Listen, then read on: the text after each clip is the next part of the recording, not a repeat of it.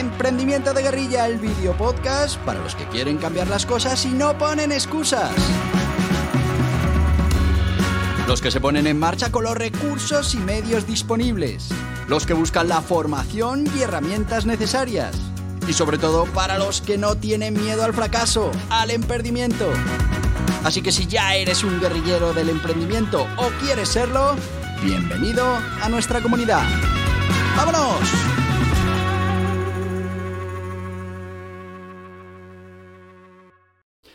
Muy buenas, guerrilleros del emprendimiento. ¿Qué tal? ¿Cómo va? ¿Cómo va este domingo?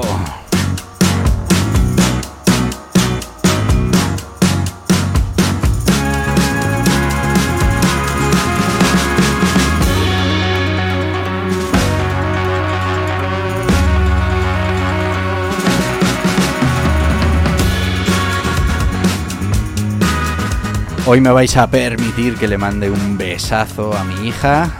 Cumple hoy dos añitos.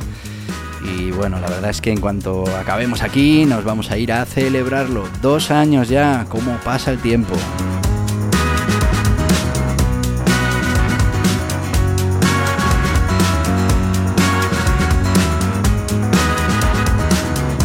Pero antes de ponerme a celebrar ese cumpleaños de mi hija, pues hoy tenemos, como todos los domingos, esas píldoras de emprendimiento, esos cuentos, esas anécdotas sobre emprendimiento que nos ayudan a trabajar esos términos o esos conceptos tan importantes para nuestro desarrollo personal, para nuestro emprendimiento.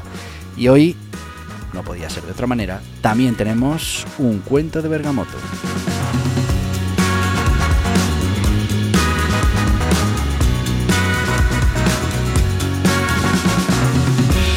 ¿Y cómo se llama el cuento de hoy? Hoy se llama El viaje de Bergamoto, la piedra de la autoconfianza.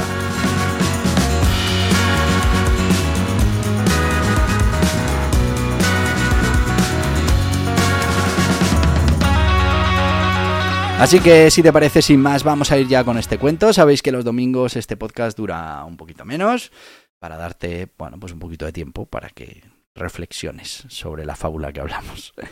Así que vamos a empezar ya, si te parece. Mm, te cuento directamente el cuento y después una pequeña reflexión y ya a continuar con el domingo, que por fin, ya mañana, será lunes. Podemos volver a nuestro emprendimiento. Dice así el cuento, el viaje de Bergamoto, la piedra de la autoconfianza. En un reino no muy lejano se alzaba un monte conocido como la cumbre del ser.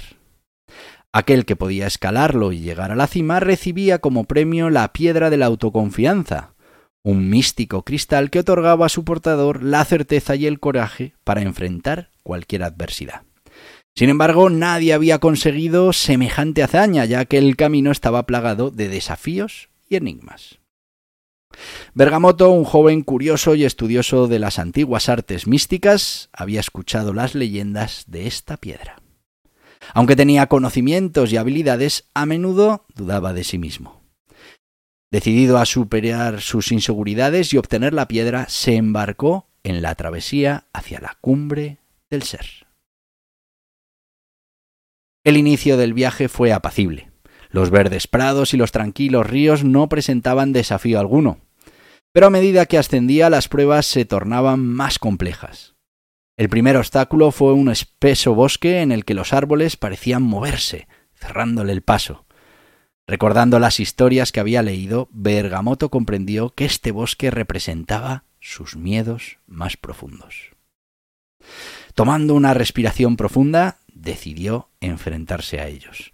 Cada vez que un árbol se movía, Bergamoto recitaba un fragmento de sabiduría eh, eh, ancestral, enfrentando así sus miedos con valentía. Poco a poco el bosque se fue despejando, permitiéndole continuar su ascenso. La siguiente prueba fue un puente colgante, balanceándose peligrosamente sobre un abismo insondable. Este puente, supo Bergamoto, representaba sus dudas. Con cada paso que daba el puente se sacudía, haciendo eco de las inseguridades que lo atormentaban. Sin embargo, en lugar de retroceder, Bergamoto comenzó a recitar mantras de confianza y determinación. Con cada verso, el puente se estabilizaba, permitiéndole cruzar al otro lado. Tras superar el puente, Bergamoto llegó a una vasta llanura en la que se encontró con un espejo gigantesco. Al mirarse, no vio su reflejo, sino múltiples versiones de sí mismo, algunas llenas de confianza, otras temerosas, algunas alegres, otras tristes. Bergamoto comprendió que en este, este espejo reflejaba todas las posibilidades de su ser. Con determinación se acercó al espejo y con suavidad tocó la versión más confiada de sí mismo. Al hacerlo, una cálida luz lo envolvió y cuando la luz desapareció, Bergamoto se sintió más seguro y centrado. El último y más grande desafío lo esperaba cerca de la cima, una feroz tormenta que bloqueaba su paso. Vientos huracanados, truenos ensordecedores y relámpagos amenazantes representaban sus últimas inseguridades y preocupaciones. Sin embargo, Bergamoto ya no era el mismo que había comenzado la travesía. Con confianza y determinación avanzó usando sus conocimientos y habilidades para sortear los peligros y desafíos que la tormenta presentaba. Con cada paso, la tormenta se calmaba un poco más, hasta que finalmente el cielo se aclaró, revelando la cima de la cumbre del ser. Allí, en un pedestal de mármol, descansaba la piedra de la autoconfianza, brillando con un fulgor dorado. Bergamoto, con lágrimas de alegría, la tomó en sus manos. Al instante sintió una ola de confianza y seguridad que inundó todo su ser. Al descender la montaña, Bergamoto se dio cuenta de que la verdadera piedra de la autoconfianza no era el cristal que sostenía en su mano, sino la confianza que había construido en su interior a lo largo del viaje. Al regresar a su pueblo, compartió su historia y enseñó a otros a confiar en sí mismos. La piedra de la autoconfianza encontró un lugar en el centro del pueblo, no como un objeto mágico, sino como un recordatorio de que la verdadera confianza se encuentra en el viaje de superación y autoconocimiento. Y así Bergamoto, con la autoconfianza como su guía, continuó su camino, ayudando y enseñando a otros a descubrir la magia que reside en creer en uno mismo.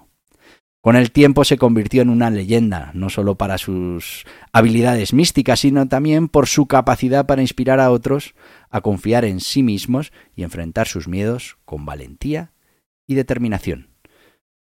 Bueno, pues esta es la historia que nos ha contado Pergamoto, una historia que tiene que ver con la autoconfianza y bueno, para trabajar esa autoconfianza también está muy bien que trabajemos esas ocho disciplinas del dragón, ese método que nos va a ayudar a preparar nuestra mente para tener éxito. Y una de las cosas que trabaja, importante, la autoconfianza. Vamos con el guía burro, las ocho disciplinas del dragón. ¿Sabías que el éxito se puede entrenar? ¿Que puedes entrenar tu mente para que esté alineada con tus objetivos? Muchas personas creen en la suerte, en la casualidad, pero realmente hay un gran secreto, un gran poder. La suerte también se entrena. Así es como Borja Pascual desarrolló este método, las ocho disciplinas del dragón, que te permitirán entrenar para que la suerte te pille trabajando, con pequeñas actividades y rutinas diarias para estar siempre preparado.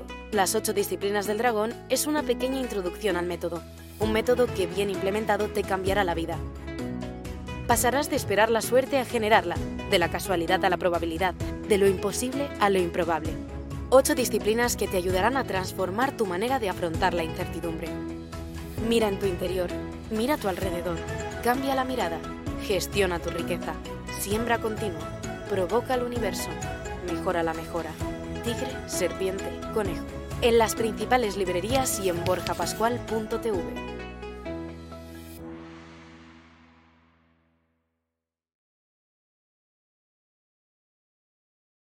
Y ya estamos aquí de vuelta con el guía burros Las ocho disciplinas del dragón. Ya sabéis, eh, un libro que podéis encontrar en las principales librerías, plataformas online y si no, pues en borjapascual.tv. Guía burros Las ocho disciplinas del dragón. Un libro que es una introducción a este método que hemos puesto en marcha para trabajar nuestra cabeza de cara a tener éxito. También que sepáis que, bueno, pues tenéis eh, página web de las ocho disciplinas del dragón que os pueden servir para todo esto. Eh, tenéis una que es además entrena tu éxito .es, creo que es, o .com, para, para bueno, pues que, veáis todo esto que tiene que ver con, por ejemplo, la autoconfianza, que es de lo que estábamos hablando hoy. Así que ya sabéis, guía burros, las ocho disciplinas de. Seguimos. Hemos hablado de este cuento de Bergamoto, un cuento que tiene que ver con la autoconfianza. Como habéis visto, pues están los miedos, están las dudas, después eh, esas inseguridades.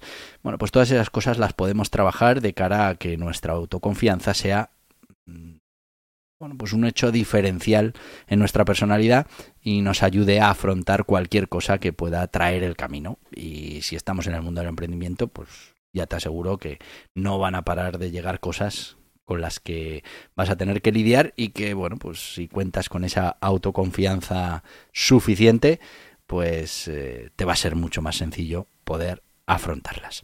Así que muy importante que trabajemos la autoconfianza, no solo la nuestra, sino también la autoconfianza de la gente que nos rodea. Si tienes un proyecto de emprendimiento y tienes eh, equipo, pues eh, una labor importante que vas a tener que realizar como líder es trabajar la autoconfianza de tu equipo. Un equipo con autoconfianza suficiente será un equipo con capacidad para resolver problemas, para avanzar, para innovar dentro de la compañía. Exactamente igual con tu familia, con tus amigos, con tus hijos. Ayer hablábamos de emprendimiento kids. Bueno, pues la autoconfianza es una de las mejores herencias que le puedes dejar a, tus hijos. ¿Por qué? Pues porque esto les servirá toda la vida para ser capaces de afrontar problemas de la mejor manera posible, mmm, con los menores eh, traumas posibles y, bueno, pues es una enseñanza que, que los acompañará siempre.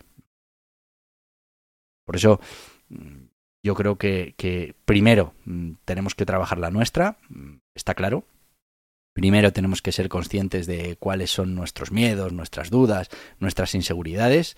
Tenemos que luchar para que mm, las podamos controlar. Es como lo del miedo, ¿no? Es decir, es que mm, el miedo es natural, lógico. Hay que, mm, el miedo es una manera de supervivencia, pero tenemos que ser capaces de utilizarlo a nuestro favor y que no nos paralice. Pues con la autoconfianza igual. Tenemos que ser capaces de todo eso que, nos va a ir pasando, que podamos resolverlo de la mejor manera posible y siempre enfocado a conseguir nuestros objetivos. No me quiero alargar mucho más.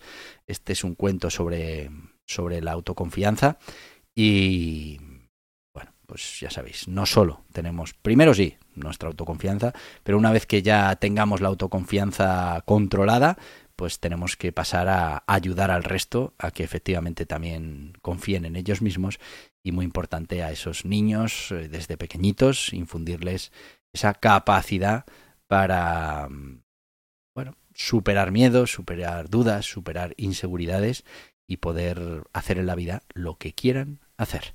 Ya sabéis que los domingos estas píldoras duran menos eh, y así que te dejo ya tiempo del domingo para que puedas eh, reflexionar sobre esto. Yo ya sabes que tengo cumpleaños, mi hija, dos años, así que nada, me lo voy a pasar fenomenal, como espero que te lo pases tú también pensando en este cuento que hemos tratado hoy. Y te voy a decir lo que te digo todos los días, el domingo también, porque mañana por fin es lunes, por fin podemos volver a nuestros emprendimientos. Así que hasta mañana, guerrilleros del emprendimiento.